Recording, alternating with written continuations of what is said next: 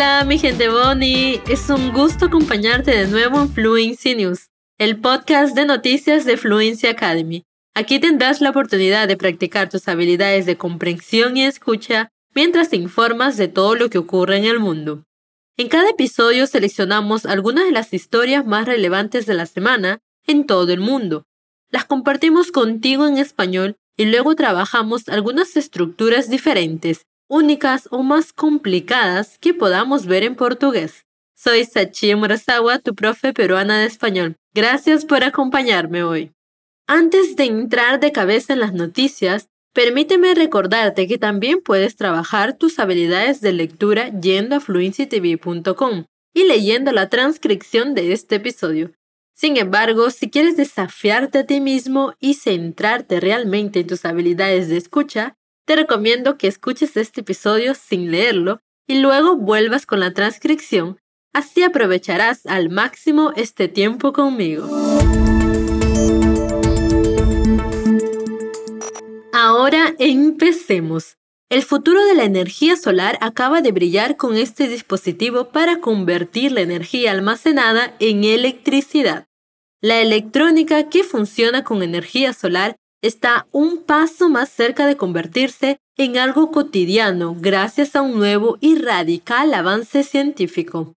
En 2017, científicos de una universidad sueca crearon un sistema energético que permite capturar y almacenar la energía solar hasta 18 años, liberándola en forma de calor cuando se necesite. Ahora los investigadores han conseguido que el sistema produzca electricidad conectándolo a un generador termoeléctrico.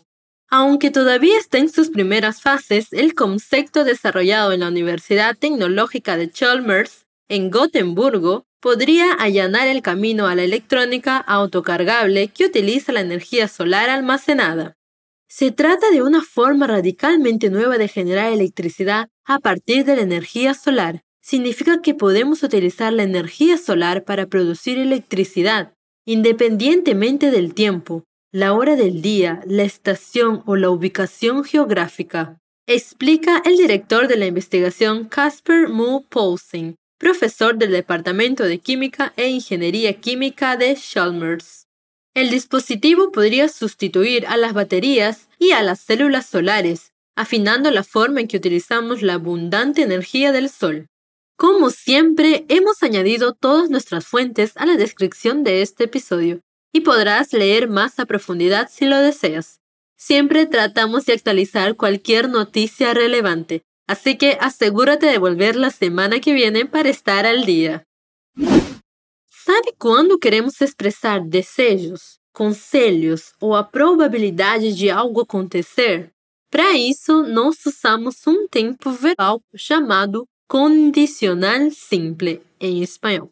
Nessa notícia, ele aparece algumas vezes através do verbo poder, conjugado para el, ella, poderia, já que a notícia expressa as possibilidades do novo dispositivo de energia solar substituir as baterias. Ahora, las autoridades sudafricanas afirman que al menos 443 personas han muerto a causa de las inundaciones y los corrimientos de tierra que siguieron a las fuertes tormentas en la provincia de KwaZulu-Natal. El primer ministro de KwaZulu-Natal, Siles Sikalala, declaró en una conferencia de prensa que 63 residentes siguen sin aparecer, y calificó la catástrofe como una de las peores que ha visto en la provincia. Las tormentas e inundaciones han dejado a miles de residentes sin hogar, han dejado sin suministro eléctrico y de agua, y han retrasado las operaciones en Durban, el puerto más activo del país. Los habitantes de KwaZulu Natal declararon a Reuters que siguen aterrorizados ante la idea de que caigan más lluvias sobre la región, y dijeron que están perdiendo la esperanza de encontrar a sus familiares tras el desastre. Se prevé que la costa suboriental de África se vea muy afectada por el cambio climático, con más tormentas extremas e inundaciones en las próximas décadas. Você percebeu que nessa notícia foi usado muitas vezes o verbo haber, han dejado, han retrasado, etc. Nesse caso, foi usado um tempo verbal composto no passado. Mas por quê? No caso, quando queremos falar de algo no passado, mas que ainda tem relação com o presente, que aconteceu há um tempo, mas ainda influencia no tempo presente, nós vamos usar o pretérito perfeito composto, que é o verbo haber conjugado más verbo principal. Veja nesse trecho. Las tormentas e inundaciones han dejado a miles de residentes sin hogar. Ou seja, essas pessoas ainda estão sem moradia. Ahora, una actualización de la invasión ucraniana que hemos estado cubriendo desde finales de febrero. Han aparecido imágenes que aparentemente muestran al crucero ruso Moskat poco antes de que el barco se hundiera en el Mar Negro. En las fotos y el video, que no han sido confirmados de forma independiente, se ve una columna de humo negro que sale del buque, muy dañado y que, al parecer, fue alcanzado por un ataque de misiles ucranianos la semana pasada. Las imágenes muestran que los botes salvavidas del barco han sido desplegados y no hay marinos visibles en la cubierta, lo que sugiere que el barco puede haber sido abandonado.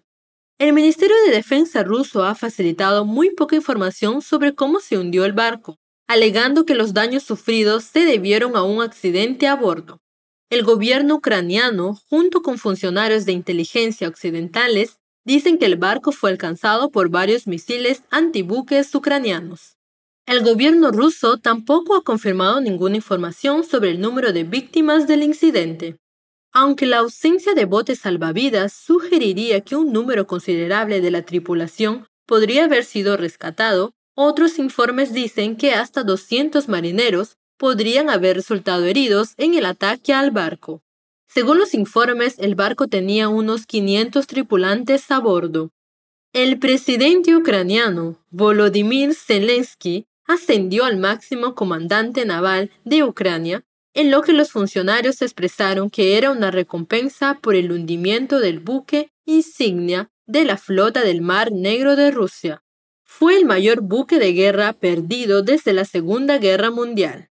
Oleg Sineis Papa fue elevado del rango de contraalmirante al de vicealmirante el 16 de abril, según un decreto publicado en el sitio web de Zelensky. El decreto no explica el motivo del ascenso, pero Victoria Strakova, asesora de la administración de Zelensky, dijo en un post de Facebook que todo el mundo conoce la operación relámpago que motivó el ascenso. En otra muestra de la tenacidad ucraniana, las tropas de ese país liberaron dos ciudades en la región de Kharkiv y avanzaron a otras dos. Ole Sinya Ubok, jefe de la administración militar de Kharkiv, dijo que los defensores de la región estaban llevando a cabo varias operaciones con éxito, el otro día, una brigada aeromóvil separada cerca de Kharkiv destruyó cinco tanques rusos y diez vehículos blindados mediante el fuego de los aviones. Un centenar de ocupantes no podrán volver a atacar, dijo Cieneubo. Você sabe o significado de tampouco que aparece nessa notícia? No português, quando alguém fala algo que não gosta ou não faz, e queremos dizer que concordamos com essa pessoa, podemos dizer eu também não, certo? Mas no espanhol não é bem assim. Para concordar na negativa, não usamos também não. Isso está incorreto. O certo aqui é dizer tampouco. Como nesse trecho da notícia, o governo russo tampouco ha confirmado nenhuma informação. Ou seja, o governo russo também não confirmou nenhuma informação. Y por último, en el episodio de hoy, los esfuerzos de prohibición de libros están inspirando a los lectores a formar clubes de libros censurados. Cuando Jocelyn Diffenbaugh se enteró de los esfuerzos realizados en Texas para retirar ciertos libros de las bibliotecas escolares y de las aulas, se inspiró para unir fuerzas con la librería local Firefly y crear el Club de Libros Prohibidos. La joven de 14 años dijo que había leído varios de esos libros. Entre los títulos que habían sido atacados recientemente estaban The Hate You Give, una novela sobre una joven negra que se enfrenta al racismo y a la brutalidad policial, y All American Boys, una novela sobre dos adolescentes, uno negro y otro blanco, que se enfrentan a problemas similares. Esos libros expusieron a Diefenbaugh a realidades que de otro modo no habrían encontrado. El hecho de que algunos padres y políticos traten de limitar la comprensión de otros jóvenes sobre temas como el racismo le preocupa. La razón por la que se prohíben estos libros son las razones por las que probablemente deberían leerse, expresó la joven de 14 años. La comunidad es uno de los varios clubes de libros prohibidos que se han formado en respuesta a la creciente presión de la derecha para controlar los títulos a los que tienen acceso los jóvenes. Y apunta a un efecto irónico. Cuanto más se señalan ciertos libros, más gente quiere leerlos. La prohibición de libros, o al menos los intentos de prohibición de libros, parece estar resurgiendo. En los últimos meses, los funcionarios conservadores locales y estatales han apuntado tanto a títulos específicos como a amplias categorías de libros que tratan sobre temas étnicos y raciales, de género o de sexualidad. Y aunque los intentos de retirar esos libros de las estanterías, de las bibliotecas o de las aulas no han tenido éxito, los propios esfuerzos han despertado el interés de los lectores de todo el país por los libros prohibidos. Para algunos clubes de libros prohibidos, estos recientes intentos de prohibición de ciertos textos han sido un trampolín para debates más amplios sobre la censura. Los adolescentes del Common Ground Teen Center de Washington, Pensilvania, formaron un club de libros prohibidos poco después de que un distrito escolar de Tennessee votara para eliminar Mouse del plan de estudios de octavo grado, pero aunque la novela gráfica sobre el holocausto fue el catalizador del club, dice la directora Mary Jo Boyursky. El primer título que eligieron para leer fue, convenientemente, Fahrenheit 451, la novela distópica de 1953 sobre la censura gubernamental que también ha sido cuestionada a lo largo de los años. Evidentemente la idea de quitarles los libros que querían leer o que creían que debían leer les puso los pelos de punta, dijo Poyorsky. Lizzie Brisson, miembro del club en el Centro de Adolescentes Common Ground, dijo que entiende por qué algunos libros pueden merecer un cuidado extra y precaución cuando se trata de lectores más jóvenes. Sin embargo, cree que retirarlos de la estantería es un paso demasiado grande. Están protegiendo lo que creen que es la inocencia, pero en realidad solo están limitando a los niños a lo que pueden acceder con su propia identidad, dijo Brisson, que están en décimo curso. Va a ser incómodo ayudar a un niño en ese proceso, pero al final merecerá la pena porque tu hijo acabará sabiendo quién es y a qué lugar del mundo pertenece.